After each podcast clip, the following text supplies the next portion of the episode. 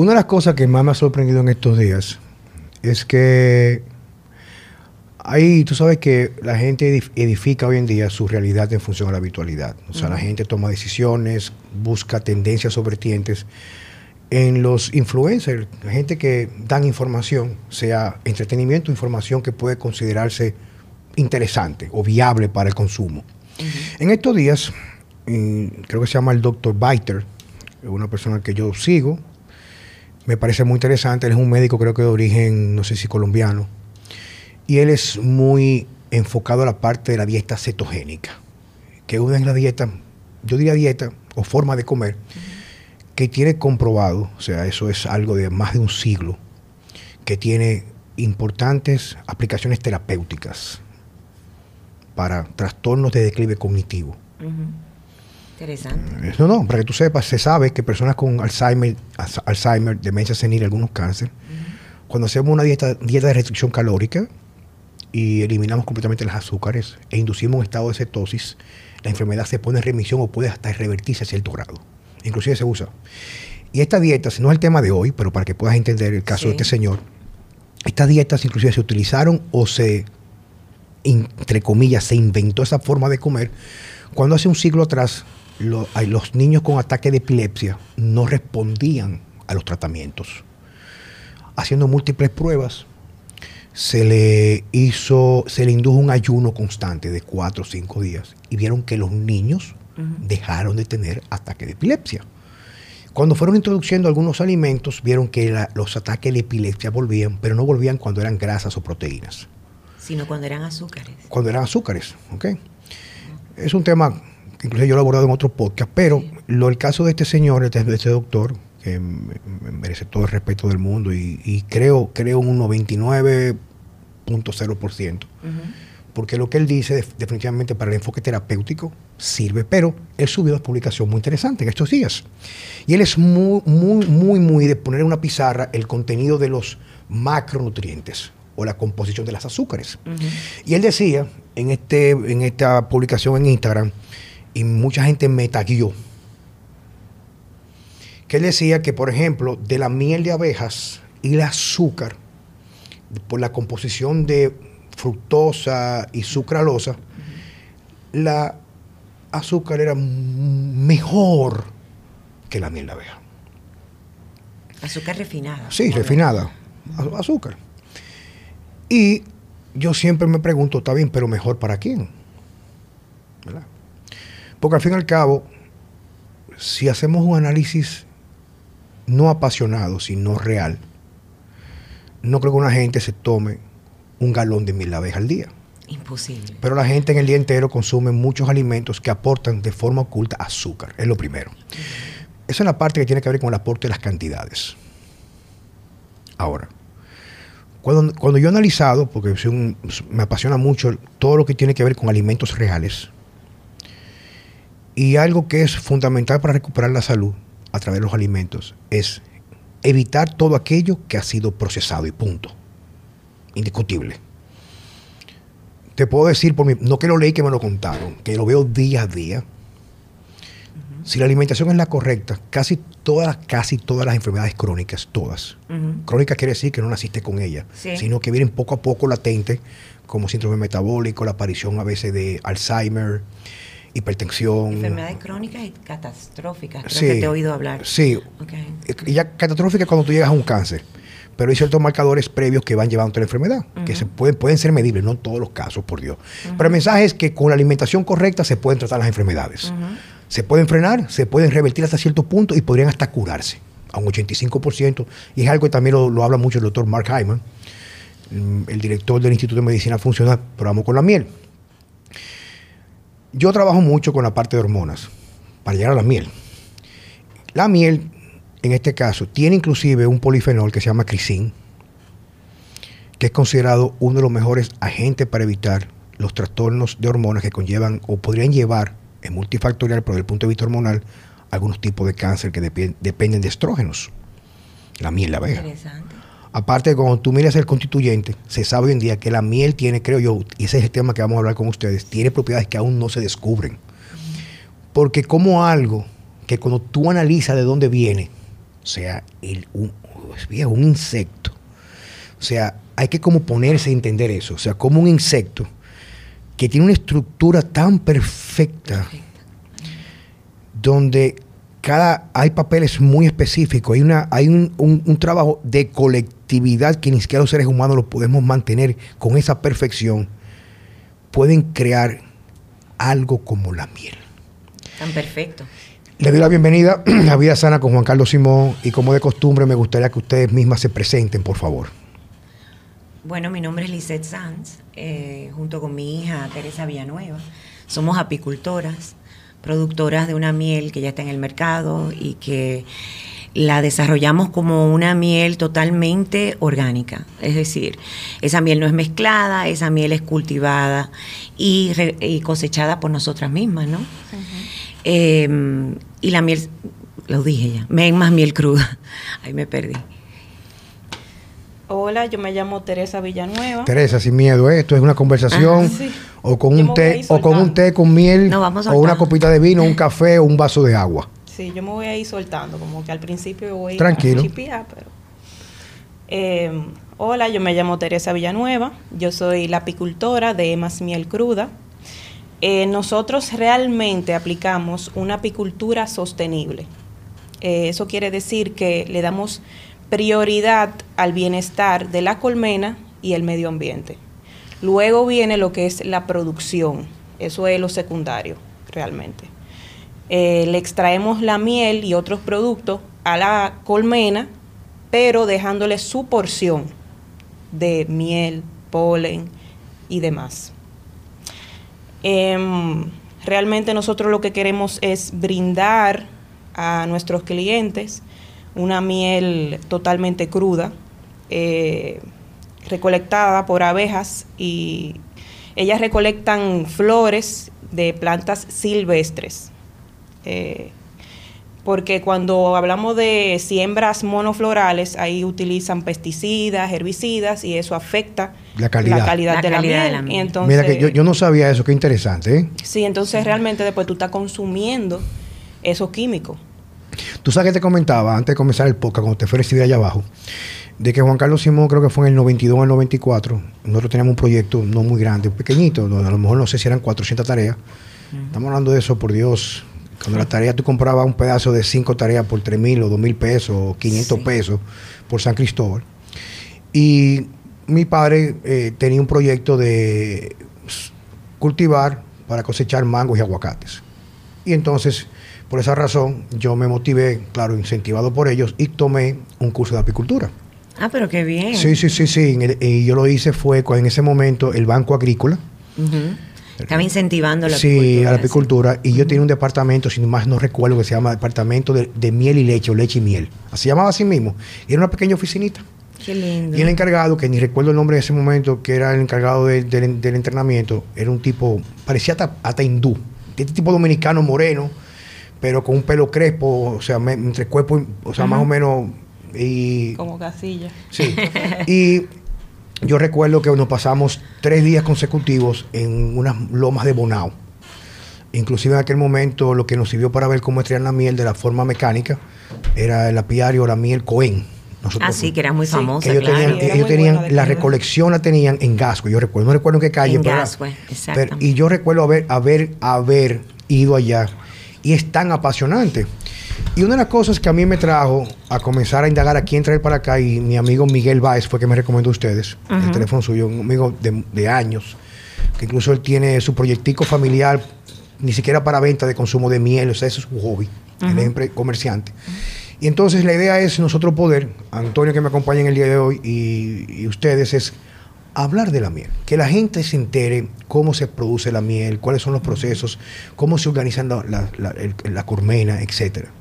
Y cuáles son los beneficios reales, porque te reitero que ahora mismo con toda la información o desorientación o desinformación que hay, le quitamos valor a lo que en realidad al ser humano más le conviene.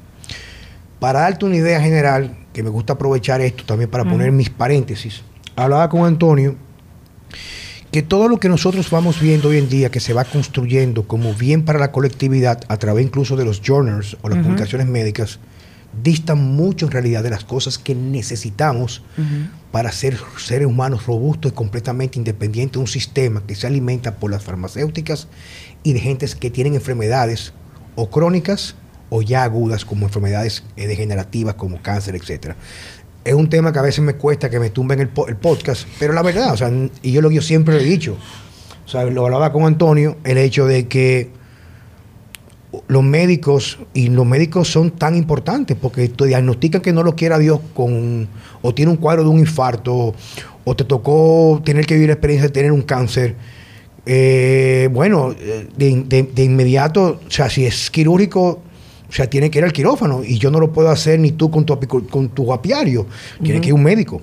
Ahora, ¿qué resulta? Tenemos que entender que todo aquello que viene de la clínica tradicional, el interés en realidad no es, oye la palabra, curarte o asistirte con la alimentación, punto, punto. Cuando tú ves que me mandan dietas que mandan a los diabéticos en el centro de diabetes, le mandan que el mejor aceite son aceites proinflamatorios que están asociados a inmunosupresión y diabetes, como girasol, canola, etcétera. Te mandan galletas, pan integral. Todo eso promueve más inflamación y más enfermedad. Pero eso es parte del proceso de cada quien. O sea, la idea es que el mundo, el sol sale para todo el mundo. Pero hablábamos, por ejemplo, como especialmente el ataque a la alimentación de los niños. Mi hija Numa Vela, ella me dice, papá, dame miel. O sea, su postre es la miel. Qué linda. Y ella pide mucho, papá, dame yogur. Yo le compro yogur crudo, de leche cruda de cabra, con miel. Le ayuda a dormir incluso mucho mejor. Pero fíjate como tú hablas a veces con un médico que él no lo hace de maldad. Él viene por un proceso de entrenamiento que es subsidiado y patrocinado por las farmacéuticas. y las farmacéuticas viven del enfermo. Como el que vende cocaína vive del adicto. Correcto. Y el que vende hierba vive del que fuma. Y el que vende vino, porque hay que decir la verdad, vende del, vive del que yo consumo vino. Ahora, que yo consuma vino no implica que yo tenga que justificar mi adicción al vino. No es adicción porque lo puedo dejar de tomar cualquier día, aunque a veces me hace falta porque me gusta mucho, lo disfruto. Pero el hecho de que yo haga algo no implica que yo tenga que justificarlo con una mentira. Que el vino es saludable. Bueno, los estudios dicen que sí, una copita, una, dos, tres veces a la semana, no una botella ni media botella diaria. Y me lo voy a seguir tomando. Entonces, eso aplica al caso de la miel. Bueno, es curioso lo que tú estás hablando, porque precisamente Teresa y yo ayer hablábamos de eso. Es justo que cuando tú vas a comprar un producto, te digan exactamente qué es lo que tiene o no. Y tú decides si lo coges o lo dejas. En el caso de la miel resulta ser que tú vas y la etiqueta de cualquier miel te la venden como 100%, natural, lo cual no es verdad, lo cual no es cierto y es algo que tenemos que luchar contra eso. Porque ¿por qué? O sea, si yo quiero un sirop de maíz con miel, y eso es lo que me gusta consumir. Pues dímelo y yo me lo tomo. Pero no me digas que la miel que yo estoy comprando para el uso que yo le quiera dar eh, es, natural. Y resulta no, que es mezclada. Claro, es un engaño. Es un engaño. Es, curioso además, ¿no? Cómo eso está también muy relacionado con, esa desconexión del ser humano de la naturaleza, ¿no? Pero cuando no entendemos de dónde vienen las cosas, somos muy fáciles de engañar. Claro. Entonces, cuando uno entiende un poco, además las abejas, que son animales fascinantes, ¿no? El cómo bueno, de hecho, el hexágono ya sabemos que es la forma más eficiente de, rellenar un espacio. Eso lo descubrieron las abejas hace ya miles de años, ¿no? En base, a, en base al, ensayo y error, que es lo que hemos perdido también ahora, ¿no? Esa, Ser capaces de aprender de, la experiencia. Entonces, yo creo que es muy interesante, ¿no? El ver de dónde viene la miel, porque al final entender de dónde vienen los procesos es, es lo que nos hace un poco conscientes y más difíciles de, engañar, ¿no? Sí, y, y, algo que yo, yo, yo digo, yo trato de ponerlo mucho más sencillo. Yo trato de no complicarlo porque a veces cuando me voy en la parte técnica yo sé que no todo el mundo puede entender. Digo, yo lo hago también a veces para fomentar que la gente quiera investigar, le dé curiosidad que yo estoy diciendo, anótalo y a, a tu tarea. Porque solamente cuando podemos incrementar la capacidad de tener más respuestas, incrementamos más el sentido crítico. Pero el mensaje que le comentaba, incluso hablamos nosotros, que hoy tenemos una, seres humanos, especialmente niños, que consumen alimentos que ni siquiera han visto de dónde vienen y cómo se ven en su estado natural. correcto. Entonces, me pasa mucho, cuando yo voy a Estados Unidos, yo viajo mucho a Estados Unidos, bueno, voy a dejar de viajar tanto ahora porque ya mi hija viene a vivir en el día de mañana para acá, para República Dominicana, que es la razón por la cual yo iba casi todos los meses a verla, es el hecho de que no importa qué tan bien tú elijas los alimentos, no importa, ¿eh? vegetales o algo, a mí se me manifiesta siempre con algún tipo de inflamación, es porque todo tiene algo que la mano, humana, la mano humana va a tocar para adulterarlo. Es correcto. Tú compras un vegetal supuestamente 100% orgánico y tú sabes que te das cuenta que se ven como perfectos, como que brillan. Con un tamaño enorme. Y es que lo fumigan para darle, bueno, fumigar no me, eh, perdón, no quiero decir que insecticida, pero le echan algo artificial para aumentar el color. Y no solo eso, yo no sé si tú te has dado cuenta que en mi época, por ejemplo, los mangos, bueno, teníamos mango de mayo a julio. Y eso era una maravilla. Y ya después de julio ya no habían mangos, era épocas de mango. Y aguacate. Y aguacate, y tamarindo. Y níspero, y guanábanas. En mi casa de mis padres había matas de guanábana, de mango. Y era divino cogerlo de la mata, hacer jugo. Y de una vez sabíamos de dónde venía. Ahora tú tienes mango el año entero. ¿Eh? Tú tienes vegetales el año entero que tú decías antes, pero bueno, ¿y esto qué es? ¿Entiendes? Yo quiero que tú me cuentes de dónde viene, que hablamos un poco de ti, y de dónde viene esa pasión. Digamos que esa iniciativa, y luego cuando vemos y descubrimos lo maravilloso que es algo que nos gusta, se convierte en pasión. ¿De dónde viene? Bueno, eh, desde pequeña yo amaba la naturaleza los animales y yo quería ser veterinaria.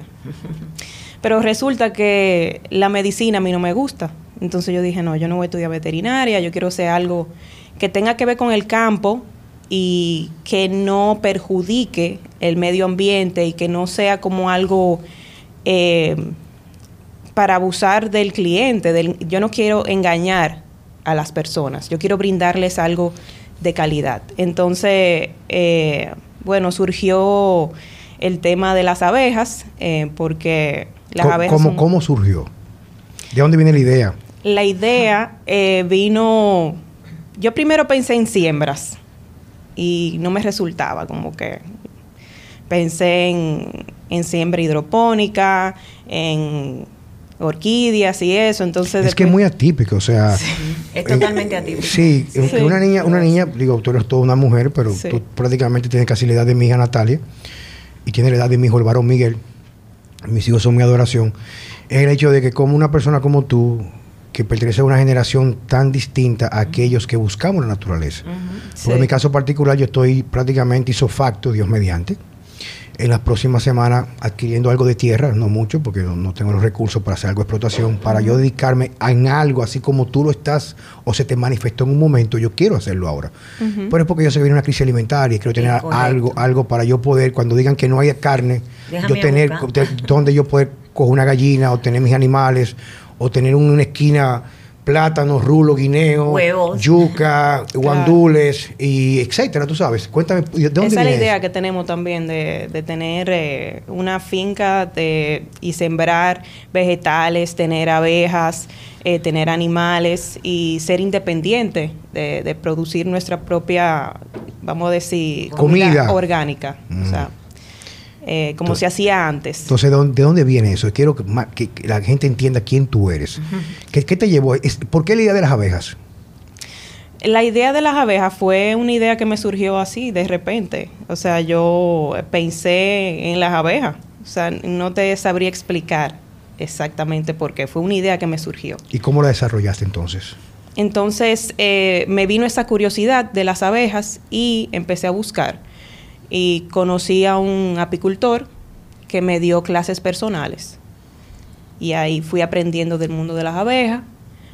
Luego de ese curso que tomé, ahí compré mis colmenas y empecé la práctica a, trabajar con las abejas. Y realmente ahí fue que aprendí de verdad del mundo de las abejas, con la práctica. O sea, ahí fue que yo me enamoré de ellas. Porque bueno que tú sepas que es ella que hace su trabajo. Es decir, sí. ella es la que entra a la colmena. Ella es la que dice que entiende a sus abejas. ¿Entiendes? No es un técnico que viene y que dice, no, ella se mete. Y en muchos casos ella me ha dicho, mami, sal que se están molestando. Sí, sí. Se están poniendo agresivas. Sí, yo percibo la energía de ellas y viceversa. O sea, ellas perciben eh, cuando yo estoy irritada, ellas se incomodan. Incluso yo cuando hice el curso, el curso de para ser apicultor, con lo cual cogí el curso, pero nunca lo he practicado, o sea que no soy apicultor, es el hecho de que decían, por ejemplo, cómo los colores de la ropa, algún tipo de perfume o algo afectaba en realidad la reacción de las abejas. ¿Y qué comes también? Por ejemplo. El guineo. Si uno come guineo, o sea, yo no puedo comer guineo porque, o sea, ellas, eh, el guineo produce una feromona en el cuerpo que es parecida a la de ataque, o sea, a la que es como peligro. Entonces ellas atacan a la persona con ese olor. Hablan un poco de las abejas, cómo se estructura. Eh, las abejas tienen tres miembros. Está la abeja reina, la abeja obrera y el zángano. El zángano es macho y las otras son mujeres. El único macho de la colmena. El único macho. Entonces. Bueno, esperemos que no llegue ahí la agenda, la agenda de género, la, agenda de género y, llegue, llegue un zángano a decir que no, que es lo que es obrera, ¿verdad que sí? Sí, no, eh, una obrera trans. no, digo, yo no sé. Yo me siento, yo, yo soy zángano, pero tengo esa sensación de ser yo, yo, yo, yo, soy zángano, pero siento que estoy habitando el cuerpo equivocado. no, sigamos, sigamos. La, colmena, entonces. Bueno, bueno, bueno. No, y a mí me da risa porque el zángano, lo, el único trabajo importante que tiene es fecundar a la reina. Y cuando fecunda a la reina se muere inmediatamente. Ajá. Qué vida más espectacular. Sí. Entonces, a mí me da mucha risa porque es un mundo de mujeres. O sea, es un mundo feminista. Ah, pero pero se, parece a mi, se, parece se parece a mi negocio. yo creo que yo soy el único varón que trabaja en la, bueno, en la parte de la clínica. Después tengo un equipo de mujeres espectaculares. Pero tú sabes algo, eh, cuéntale del vuelo nupcial. Sí, por favor. Ajá. Imagínate que tú estás dando una charla donde tú vas a, nuestro público a mostrarle, o digamos que a describir, como si fuera un cuento, cuál es el proceso de tú comprar la colmena y tú desarrollar al punto cacambiel. Ok, eh, eh, tú quieres que te cuente de cuando compro la colmena a, la extracción, a cómo si una persona aquí quiere coger y hacer empatía contigo y quiere despertar un sistema que nos tiene aniquilado en la virtualidad y quiere recurrir a lo que nos hace más humanos que la naturaleza y, no tanto desde el punto de vista comercial, ya sabemos que cogiste el curso, sino tu historia, compra la colmena y cómo tú llevas y cómo tú lo llevas y cómo esa estructura tan perfecta equilibrada del zángano, la obrera y la reina, hace que crezca la colmena, se incremente el número de las obreras, para luego el milagro de la miel. Qué lindo. Sí, sí. Eh, bueno, mira, la colmena, ellas trabajan en equipo. Eh, como le había dicho, está el zángano, abeja reina y la obrera. La abeja reina es la que mantiene la colmena viva ella eh, pone de 2.500 huevos al día. En época de mucha floración. En época de flujo de néctar. Eh, eh, flujo cuando estamos en temporada de, floración, porque hay temporadas que no hay, hay temporadas que es muy bajito. Bueno, la cosa es que ella es la que mantiene la colmena viva, poniendo 2.500 huevos diarios. Qué interesante, Antonio. Em, entonces, las obreras se encargan de cuidar de la colmena y alimentarla. Ellas, eh, en el momento que nacen, hasta morir, hasta morir, ellas duran 42 días vivas. Su primer trabajo es alimentar a la reina desde que nacen eh, con jalea real. Ellas producen eso en una glándula que tienen en la cabeza. Entonces alimentan también a las larvas y huevos. Luego, eh, ellas eh, se encargan de limpiar la colmena y de recibir las abejas que vienen de fuera, recibir la miel, que el néctar que ellas traen en el buche malario. Ellas se pasan ese néctar y lo van descomponiendo con unas enzimas. Luego la van almacenando en los panales. Eh, después de eso, la, la abeja obrera también se, encarga de cuidar la colmena y luego lo último es salir a pecorear, así que dicen en el campo, a pecorear. ¿Qué, es pecorear? Es polinizar. Ellas salen a recolectar néctar de las flores y polen. Así ellas polinizan las plantas. Entonces, el, es el último trabajo. ese proceso. Te, te, digo por qué. Porque a mí lo que me motivó o me llevó a hacer en aquel momento el curso de, apicultura era porque queríamos poner unos, unas colmenas, unos panales o unos cajones entre en toda la propiedad para eso, la para polinizar. Para la polinización. Entonces, ¿en qué consiste? O sea, ¿por qué es que es conveniente, por ejemplo, en la agricultura, tener, colmenas? ¿Cuál es el qué, ellas son las más eficientes. ¿Qué acontece en ese sentido? Eh, ellas son las más efectivas polinizando. Ellas polinizan el 80% de las plantas. Eh, y realmente es eso. Ellas van y eh, llegan a las flores con el movimiento de eh, recolectar el néctar y el polen, ellas eh, saltan de flor en flor y eso va polinizando las flores de alrededor. ¿Qué es polinizar? Digamos que fecundar la flor. Fecundar la flor, exactamente. Sí, pues yo recuerdo cuando en, nuestra época que daban clases reales de, naturaleza. Sí. Natural. Exacto. Naturales. Yo recuerdo que nos explicaban que a los niños no le dan nada de eso ahora mismo. Para nada que las flores, a través del efecto del viento, esparcían y iban entonces fecundando otras flores. Sí, esa es otra forma de polinización. Y estaba la otra parte que es lo que tiene que ver con la asistencia de la abejita que va a buscar y con las patitas se le impregnan, vuelan, cuando van a la otra, entonces ahí dejan lo que sería el efecto el polen. Exacto. El polen en la otra flor. Ellas son las más efectivas polinizando, porque existen otros otros polinizadores, pero realmente las abejas son muy efectivas, las más efectivas, y se dice que si las abejas desaparecieran, eh, no tuviéramos alimentos en el mundo, porque ellas polinizan el 80% de los alimentos que consumimos en nuestra mesa. Tú sabes que eso siempre se ha dicho, bueno, no siempre se ha escuchado, yo he escuchado varias personas, por Dios, no le he puesto tampoco la, la he profundizado que dicen que se acaban las abejas, prácticamente podría acabarse eventualmente la humanidad, dice. Es correcto. Es correcto. Otro, otro tema que también quería que tú tienes la, podrías ayudarme a orientar. Se dice que, por ejemplo, lo que tiene que ver con los campos electromagnéticos afecta a las abejas. Las antenas de 5G, ese tipo de cosas. Sí, em, sí. Yo creo que las desorienta, realmente. Eso es lo que hemos tenemos entendido. No, es algo que nosotros dominamos.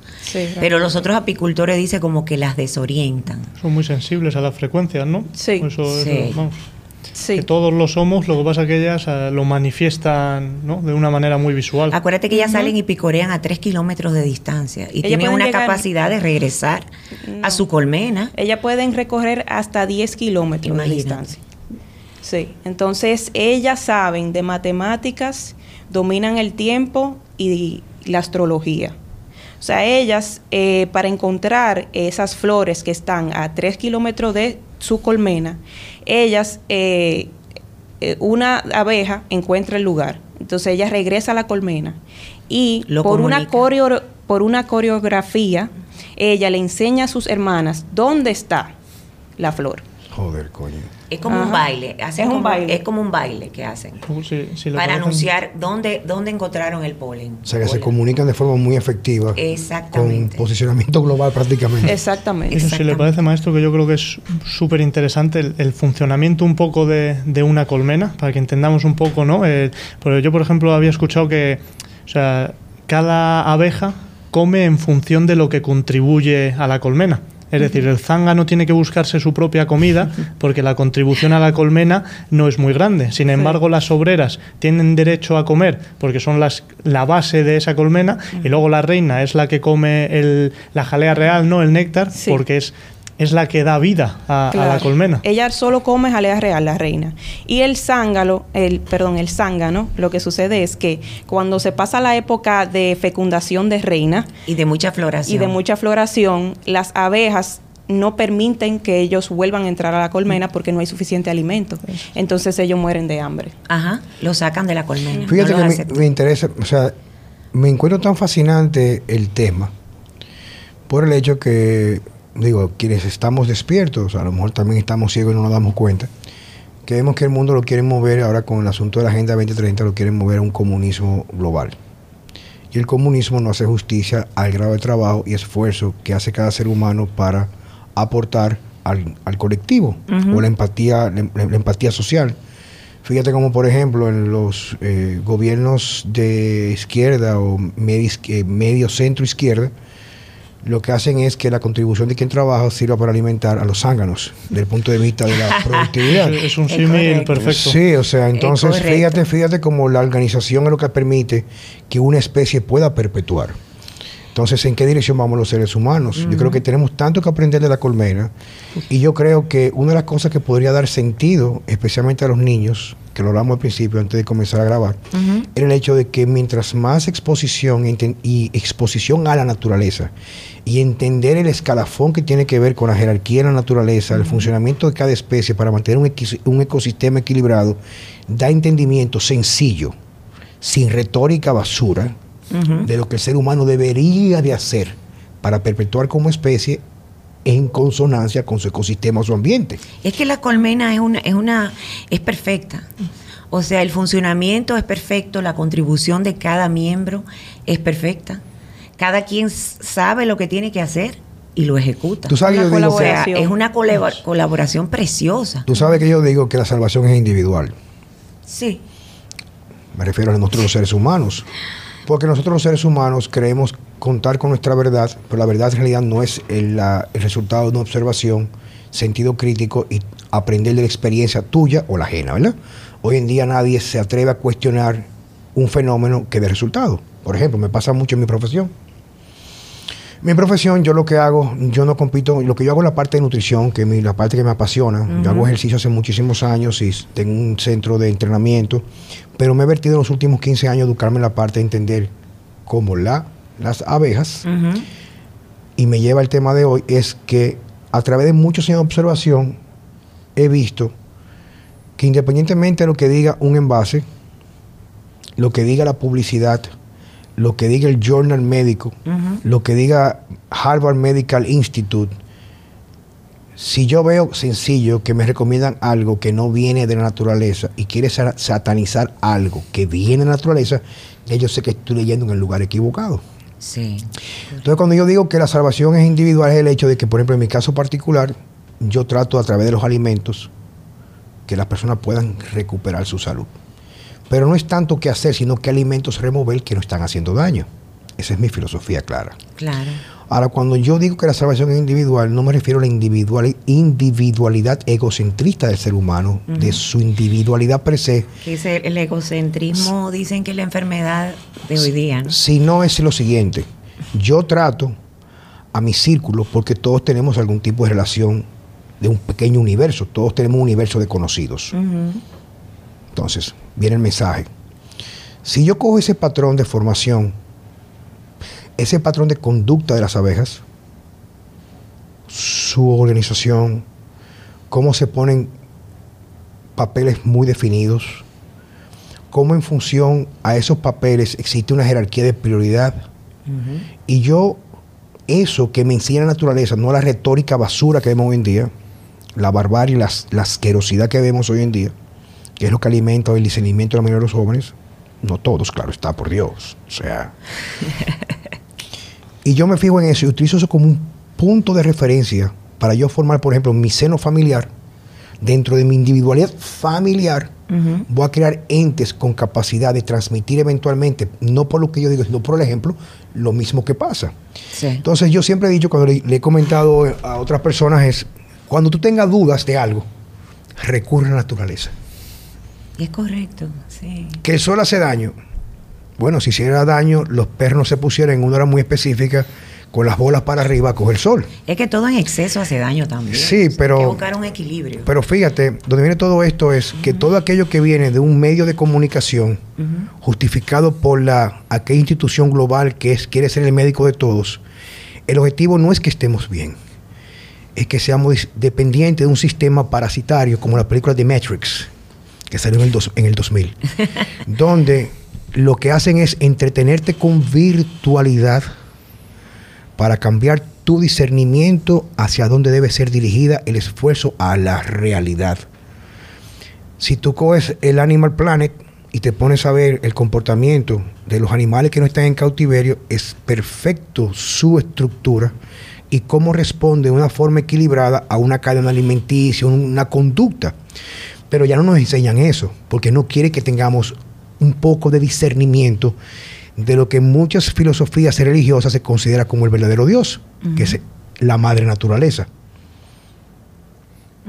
Entonces, donde viene el mensaje es que es tan interesante lo que ustedes comparten con nosotros y con nuestros seguidores, que solamente con indagar un poquitito de cómo se comportan estas, estos seres tan espectaculares, tendríamos muchas respuestas a momentos tan difíciles donde lo que abunda es la confusión. Es así. Incluso es tan agradable porque la miel cambia de color, de textura y de sabor según la temporada. Zona y, floración. Zona y floración. Es decir, una miel que tú veas en el supermercado estática, perdón por decir Por eh, con el mismo color. Con el mismo color, con la misma textura. No obligatoriamente tiene que ser una miel mezclada. Adulterada, ¿verdad que sí? Adulterada. ¿Por qué? Porque yo te puedo vender esta miel ahora o traer esta miel que la ves un poco oscura. Y dentro de dos meses tú me dices, eh, Liceo, Teresa, quiero la misma miel. Te voy a decir, no, no te la puedo tener, porque la floración es diferente. Sí, por la temporada. Esta miel es de temporada de verano, de verano, y es tiende a ser ámbar.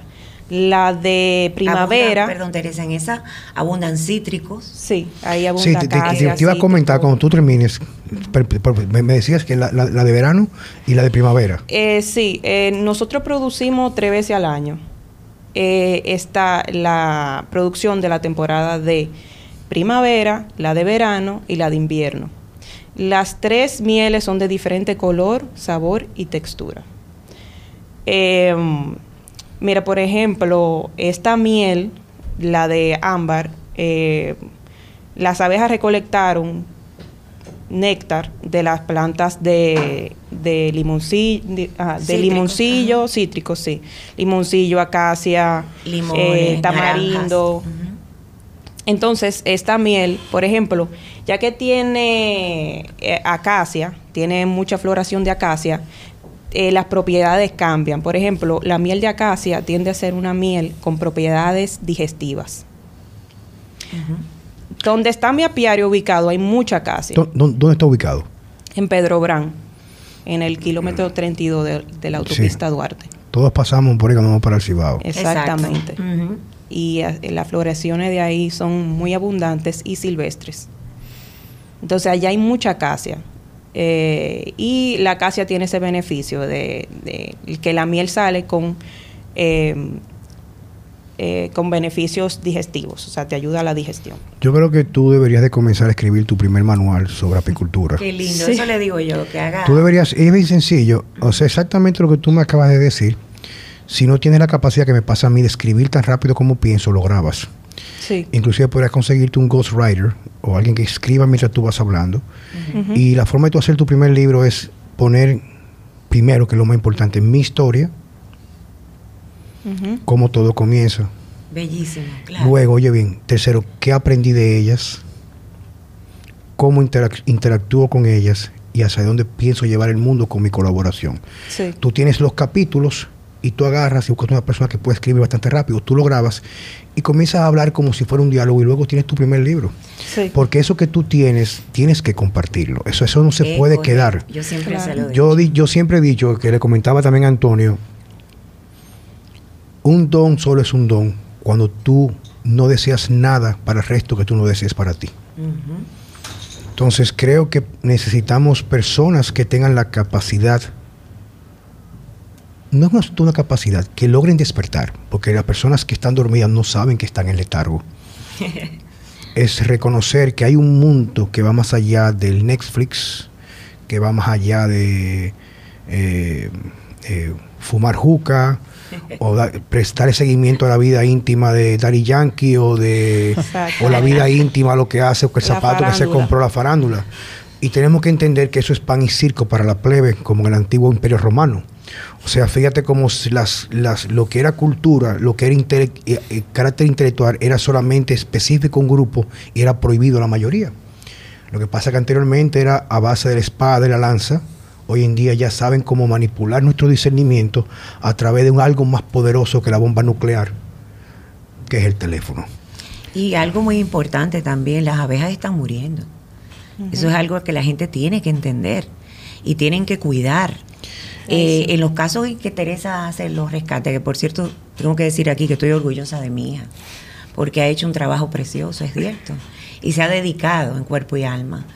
Y bueno, las abejas están muriendo, Tere. Cuéntale por qué las abejas están muriendo. Bueno, son muchos factores eh, del por qué las abejas están muriendo. Y es eh, el cambio climático, los pesticidas, herbicidas, la siembra monoflorales, eh, la contaminación de la luz en la noche.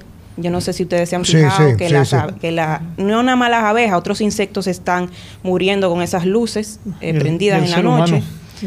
Inclusive estamos, estamos muriendo, no muriendo fisiológicamente o biológicamente, estamos muriendo como humanos. Vamos camino al transhumanismo, como dice Harari, eh, Yuval Harari en el libro del eh, Homo Deus, que es un tipo que está a favor de lo que promueve la Agenda 2030, pero me apasiona mucho su lectura porque me permite conocer al enemigo. Entonces, cuando yo leo el libro de él, el libro del primero Sapiens es un libro que te da mucha cultura sobre... yo, yo lo leí dos veces y estoy leyendo ya, voy que estoy concluyendo ya Homo Deus. El Homo Deus es hacia dónde va el mundo. Y él explica, claro, dentro de su visión, no la comparto ni siquiera un, un pequeño acábice así, dónde va el transhumanismo, que dice que ya pronto como en The Matrix, en menos de 50 años los niños van a ser cultivados, entre comillas, porque tú podrás elegir cómo quieres que sean tus hijos. Y con los colores de los ojos, y, y, pelo, y, bajo qué, bajo qué eh, digamos, que bueno, lo hablaba contigo, macho, o sea, el, hecho de que, de cómo tú puedes elegir quitarle a través de manipulación del ADN algunas eh, incidencias en enfermedades, si quieres tengan más tendencia a la matemática, o sea, no vamos a ser humanos a través de la selección natural, sino prácticamente la manipulación tecnológica que va a ser de la mano, él dice, a más de un 80% a la inteligencia artificial. Y que se no, no solo eso, ¿no? sino que además ese libro que es, fascinante, yo también lo, he leído, una de las cosas que ella dice, ¿no? que, que probablemente veamos en un futuro, es que ya va a haber una parte de la sociedad que ya no, va, ya no van a ser clases que las diferencia el dinero y las posibilidades, sino que la va, va, va, a haber una diferencia biológica es decir, la élite que va a ser capaz de invertir eh, en su propio, en la mejora de su propio cuerpo de una manera genética y biológica, o sea, va, a ser diferente al resto de la población. O sea, vamos a ver ya una, una, una clase social que va a ser eh, distinta biológicamente. O sea, eso ya va a cambiar el mundo de una manera que, a día de hoy yo creo que no somos ni, ni capaces todavía de hacernos una idea. Pero fíjate que, perdón, en la misma naturaleza se están alterando las cosas. En el caso de las abejas, por decirte un caso, hay gente que está creando reinas. Sí. Con una Mejorando la genética, supuestamente. Pero yo encuentro que eso es. Es que es un error, porque que en la naturaleza tú no puedes manipularla. Puedes, pero no debes. Pero oye, lo que quería decirte, aprovechando lo que dice Antonio un tema que yo no es un tema de la miel, pero viene, fíjate que la idea es de compartir con ustedes, que lo cual me honra mucho en mi post, que le dan un nivel mucho más alto del acostumbrado. nosotros felices. No, lo que pasa es que tenemos una campaña o una cruzada de despertar conciencias, punto. O sea, yo a nadie lo obligo. Incluso cuando me hablan, por ejemplo, y no lo hago de forma despectiva, ¿eh? Por favor, ¿eh? De una agenda o de privilegios a una comunidad. En realidad, el objetivo de eso no es en realidad dar un privilegio a un grupo en perjuicio de los derechos de los demás, sino crear división entre el ser humano. Porque el único, la única comunidad o colectivo que debería reinar es el colectivo de los humanos humanos. Humanos como tal. Donde, donde yo amo a mi prójimo, tanto como me amo a mí, independientemente de tu inclinación sexual, de cómo te sientas o lo que quieras hacer. Ahora, cuando tú quieres decirme a mí que lo que yo soy, por serlo solamente, ofende a un grupo que exige derechos sobre los míos o privilegios, entonces, y nos ponemos a discutir cómo eso, pertenecemos a ese pequeño grupo que son los borregos que nos dejamos dominar por la mediación política de las redes sociales y los medios de comunicación para mantenernos divididos. Ahora, cuando los seres humanos digamos, tenemos que pensar en individualidad, no del punto de vista egoísta, que yo soy primero, sino como humanos somos primeros y que tenemos que buscar la manera, de alguna forma u otra, despertar y abrazarnos, no buscar la manera de dividirnos. porque un ejército cuando se divide es que hay que comienza a fracasar en el campo de batalla. Cuando un, un ejército, inclusive eso aplica a la vida militar, y Antonio es capitán del ejército español, amigo muy cercano, él me dice a mí, es que la unidad lo es todo. Cuando comienzas a dividir, porque no hay una parte que sea más importante que la otra. Si tú eres, perteneces a la unidad de tal unidad, esa unidad no puede hacer trabajo sin el apoyo de lo que tú no estás viendo, la parte logística. Y los seres humanos tenemos que compartirnos como una entidad que necesita el soporte. Somos colmenas. Pero, que, pero fíjate cómo nosotros nos van desmontando. Es que el primer paso para alejarnos de nuestra esencia de seres humanos es alejarnos de la naturaleza. Porque es que la naturaleza es lo que más enseña. Incluso, eh, uno de mis, autores, Saramago, cuando le entregan el premio Nobel de Literatura. Salamagro, ¿no? Saramago. Ajá, dice, el hombre más inteligente que he conocido en mi vida no sabía leer ni escribir. Que era su abuelo, un campesino pero tenía sabiduría. Es que aprende de donde debemos de aprender de la naturaleza. La naturaleza nos enseña, además con observarla. Tú te sientas a observar la naturaleza, campante, sin distracciones, y tú creces porque tú entiendes y encuentras respuestas. Es lo que le pasa a Teresa. Ella dice que ella maneja su colmena por instinto, que ella las entiende. Sí Explica, eso es difícil de entender. ¿eh? Sí, sí, o sea, es así exactamente como tú dices. O sea, eh, cuando yo entro a la colmena, yo percibo si las abejas están listas para eh, ser chequeadas. Hay veces que ellas no quieren que la abran, que la fuñan, y hay que dejarla. Porque, o sea, eh, por algo ellas no quieren que tú las molestes. Tal vez están trabajando, están haciendo algo y no, no pueden ser manipuladas en ese momento. Entonces yo las respeto, yo las dejo tranquila. Hay otras que sí, que se dejan trabajar, pues trabajo las otras. Y así. trabajo intuitivo. Quiero darte las gracias por traerme este obsequio. Y creo que luego nos vamos a comunicar. Sí. Porque yo pienso poner un mini market. Ya tengo un pequeño mercadito, o sea, es como una tiendecita. Es verdad, ¿dónde tú lo tienes? Ahí en mi centro y la gente va a comprar algunas cosas. Yo lo que vendo son prácticamente nutracéuticos, que son eh, medicamentos naturales, no son drogas, sino algún tipo de vitaminas o etcétera. Ahora yo te quiero hacer una pregunta. Ah, por favor. Tú hablas mucho del azúcar y de no, ¿cómo? en la alimentación de las personas. Tú me estabas diciendo ahorita que el azúcar se había demostrado que hacía mucho daño. ¿El exceso de azúcar o no? ¿Cuál es tu pregunta? Mi pregunta es, ¿por qué tú quieres eh, la miel? ¿Por tú, ¿Cuál es tu interés en la miel? O sea, porque todavía no lo no entiendo. El, interés, el, interés mío con la miel, yo no trato de tener razón. Ajá. Yo trato de buscar la verdad. Hoy en día, por ejemplo, tú subes una publicación hablando de la miel y aparece una gente que su único objetivo en la vida es llevar la contraria y entra a buscar en una publicación médica científica donde dice, está demostrado que la miel produce tal enfermedad en los niños. Vamos por paso. Eso es verdad. Entonces, pero yo le pregunto, ¿pero tú has estado alguna vez en un apiario? Mira la pregunta.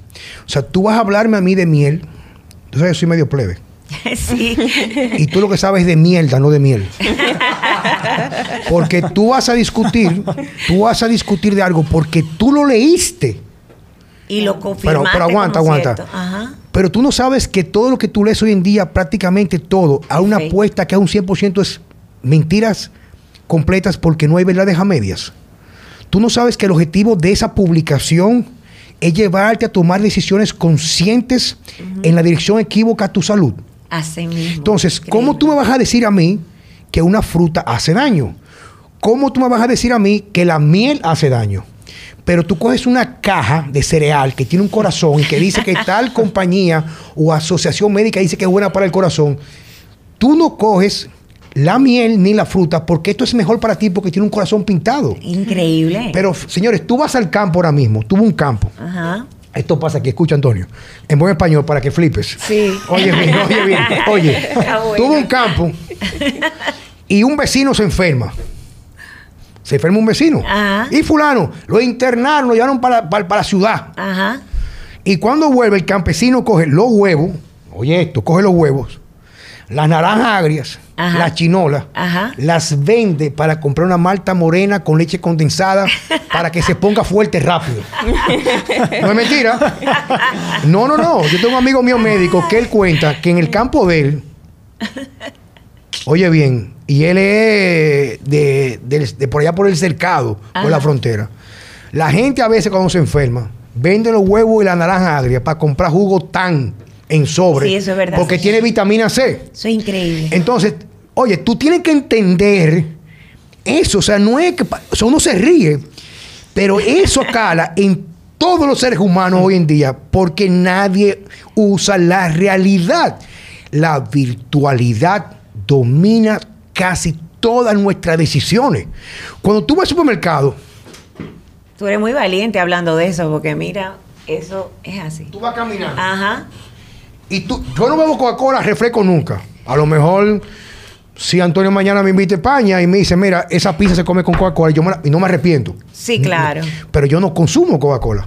Pero a veces tú vas manejando en la calle, en la Lincoln, y ves tres letreros rápidos de Coca-Cola. Y cuando vas al supermercado y pasas por los refrescos, tú miras la Coca-Cola, hay 10 marcas más. Pero tú miras la Coca-Cola, ¿sabes por qué?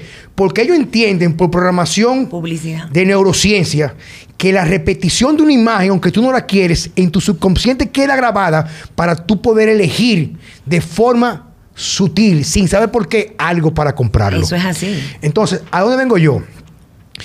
¿Cómo tú me dices a mí que una vaina que viene de la naturaleza que inclusive hay, yo he leído esto, no, lo leí en un lugar, que inclusive hay mieles que cuestan miles de euros, dependiendo de la parte, que una caverna en un lugar en Pakistán. pero me refiero que ese pote te cuesta 10 mil euros o algo así. Sí, porque, es como los vinos, señores. La miel es como el vino. Entonces, tú me vas a decir a mí que esa vaina hace daño. Fíjate la mayor estupidez del mundo. La gente se pasa su vida entera comiendo basura, pero cuando digo basura es basura. basura. En la mañana un sándwich de jamón y queso. El jamón tiene tan poca carne y tanto relleno que ni carne se puede considerar. El queso que se derrite lo que menos tiene leche, lo abundan con aceite vegetal de que causa trastornos inmunes que te lleva al cáncer. El pan es manipulado genéticamente. Y aparte de eso, le echan 20 mil vainas para que el pan después de seis meses no se ponga duro. Así es. Entonces te, toma un jugo que tú no ves la fruta y viene en un cartón. y al mediodía come lo que aparece. Y en la noche hace, o como yo el niño, con su papá y su mamá, haciendo fila en Wendy. Ay, sí. Entonces, el día que deciden de que comer sano, que son, se consideran apóstoles. Yo soy un apóstol de la nutrición. Van con unos lentes, y tú lo ves serio. Entran a una tienda y cogen un producto. Pero esto, tiene dos gramos de carbohidratos. Esto me hace daño. Eh, hermano mío, o sea, no es tan complejo como usted cree. Si algo vino del campo, es bueno para ti. Todo lo que uno consume voy con tu respuesta. Sí. ¿Qué es procesado? Causa dos tipos de trastornos en el cuerpo humano. Un trastorno funcional y un trastorno estructural. Te voy a dar un ejemplo. La gente piensa que lo que más daño hace son los azúcares. No. Lo peor que un ser humano puede poner en su cuerpo, lo peor, son los aceites vegetales refinados. Dígase. por, por, por no, no, ese no. Ese, el, oliva no es refinado. Es canola, soya, girasol, maíz. Y eso que el canola tiene un corazoncito, por eso yo lo compré. Claro, porque es bueno, es bueno, el, corazón, el corazón es bueno para el cardiólogo. Sí. Para que te enfermes. Te, pueda vivir, ¿no? No, te dé hipertensión, te dé eh, hipertensión, te dé eh, te dé ateroma o te dé calcificación a las arterias, te cause trastornos em, eh, cognitivos. Pero vamos a la definición de funcional y estructural. Ajá. Fíjate que cuando tú consumes aceite vegetal, en una comida, sin, de forma oculta puede ser, porque los panes aquí, los panes industrializados, todos tienen aceite vegetal, los panes, y el queso, y tal cosa, y el cereal, todo tiene aceite vegetal procesado. Cuando tú consumes eso, eso, esos aceites grasos, esos ácidos grasos, tienen una función de ser precursores de cosas que manejan la inflamación, que son las famosas citoquinas y prostaglandinas. Y aparte de eso, son materia prima para producir algunas hormonas. Esa es la parte funcional, de función. Y la parte estructural es que todos los ácidos grasos, dígase por ejemplo los omega 3, y 6 y 9, tienen una función muy específica.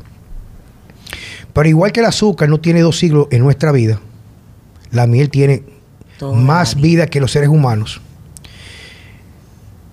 El aceite, los aceites vegetales refinados tienen muy poco tiempo en contacto con la especie humana. Es cierto. No, no, que no existían. Oye, eh, la canola se hizo como lubricante para motores. Ay, Dios mío, por Dios. Tú lo puedes buscar, eh, aparecen publicaciones en Instagram, en YouTube, perdón.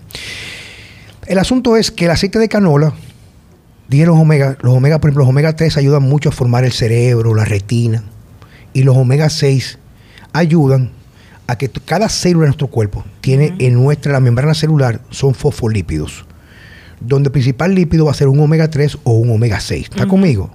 Por ejemplo, las neuronas usan omega 3. Pero la piel usa omega 6, el cual tú lo consigues de la naturaleza. Frutos secos, algunas eh, semillas, no sé, etc. Pero cuando tú le metes un omega 6 a esos aceites, es algo adulterado que nunca estuvo en nuestra alimentación. Es como que yo le pongo una pieza adulterada falsa a, a un carro. Cada célula de la piel, escucha la secuencia, comienza a reemplazar sus omega 6 que están en el librito de reemplazo de piezas por estos aceites grasos que nunca estuvieron, pero encajan. Pero una de las funciones de, estos, de estas cosas en la piel es comunicación. O sea, la piel es parte de la inmunidad, es como el tejido epitelial o el tubimento, así como el intestino es parte de nuestra frontera de inmunidad o inmunidad de frontera. Voy por parte. Dijimos, me como el aceite, me causa trastornos hormonales. Pero también ese aceite parte de él se utiliza para reponer esas piezas que tienen que rotarse cada 24, se van cambiando esas piezas. Llega un momento que tu piel se enferma, si tú no lo sabes. Pero ¿cómo, se, pero ¿cómo se manifiesta? Dios mío, pero yo ahora soy que no puedo coger sol y que porque soy alérgica al sol. No, tú no eres alérgica, tu piel está enferma y tú no lo sabes. Pero mira ese muchacho de que le pica un moquito, se le hace un, una roncha y un nacido. No es el moquito, es que esa piel tiene algo ahí que no está reaccionando como debería. ¿Me vas entendiendo? Entonces, una gente, para tener una idea del, impacto negativo de eso, cuando tú dejes de comer esos aceites, que tú lo eliminas, y si voy a comer aceite de oliva, manteca de cerdo, mantequilla de verdad, no, margarina, tú sientes mejoría al mes. Ya tú comienzas a coger sol, no te enfermas, la, la piel no comienza a ponerse roja. Pero reemplazar todo ese daño toma de 3 a 8 años. Wow. Porque el cuerpo no es una máquina.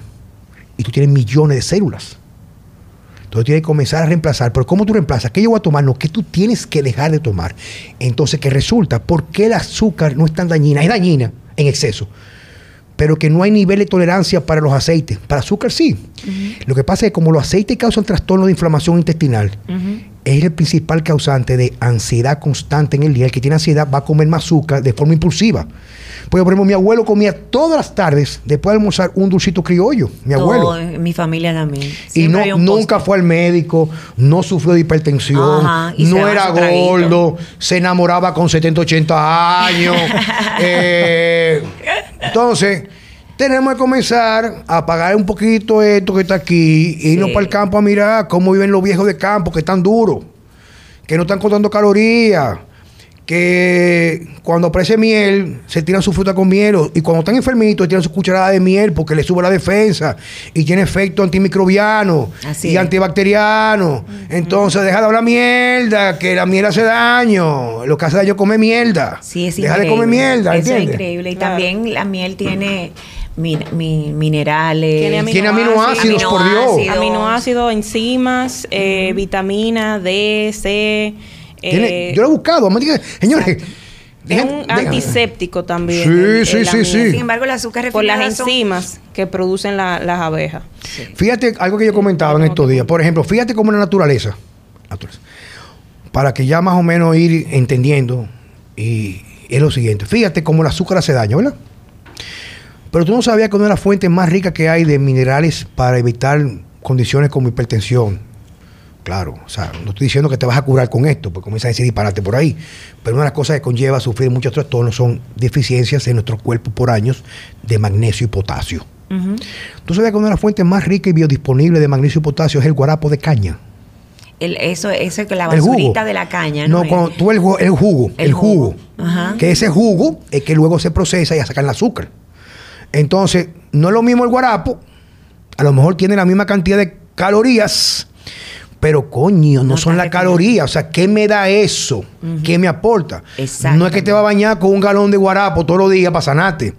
Pero es para entender que las cosas, mientras menos procesamiento tienen, aporta algo que nos, algo o mucho que nos hace bien. Eso es correcto. Pero los haitianos cuando venían aquí a la zafra de caña, su fuente energética es comer caña mientras mientras cortaban, que no es fácil esa cortadera y los haitianos, los haitianos tú lo ves que a lo mejor no tienen las mejores condiciones lamentablemente por el país donde viven y los los corruptos asquerosos políticos que tienen.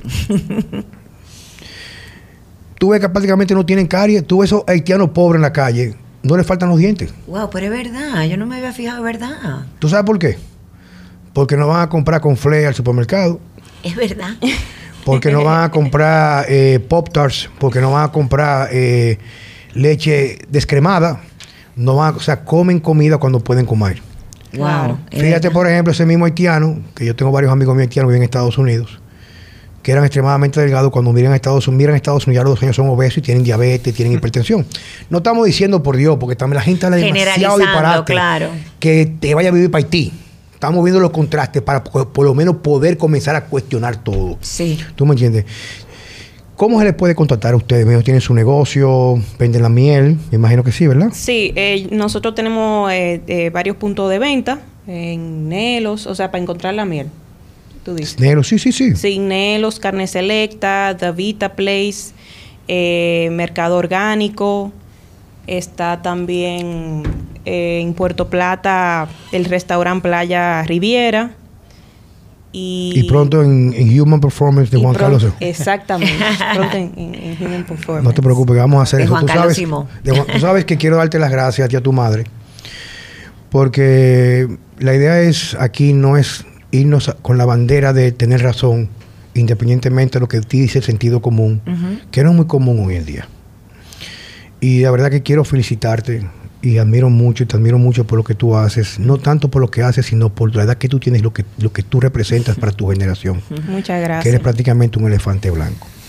Puedo decir, ante todo, también que felicito a tu madre, que aparentemente o tengo la certeza, hizo un buen trabajo como madre. Ay, gracias, gracias. Porque, porque usualmente los niños no son lo que se les dice, sino lo que ven.